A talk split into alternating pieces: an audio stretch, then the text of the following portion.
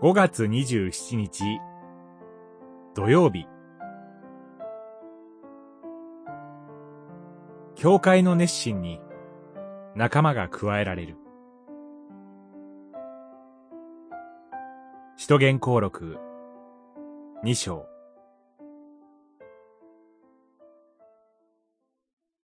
彼らは使徒の教え相互の交わりパンを裂くこと。祈ることに熱心であった。二章、四十二節。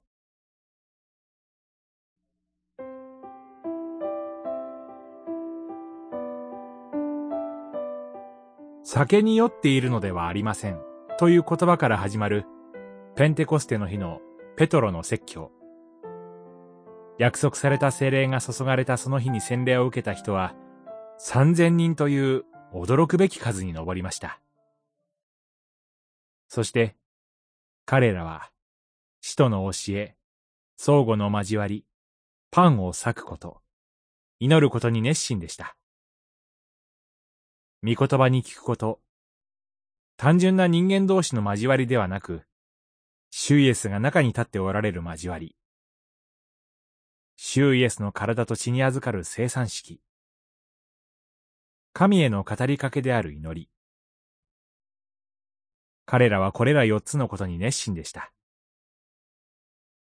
そのような姿の教会に、主は救われる人々を日々仲間に加え、一つにされたのでした。外野から見れば、理解できない熱心さ。それもまた、酒に酔っているような姿だったのかもしれません。精霊が下り、信仰が与えられ熱心が与えられました。私たちにもまた、精霊が与えられています。それは、自分たちのためだけではありません。精霊によって与えられる御言葉、交わり、生産式、祈りへの姿勢が、仲間を呼び集めます。精霊は、主が招いてくださるものなら誰にでも与えられています。仲間は、今も呼び集められています。祈り。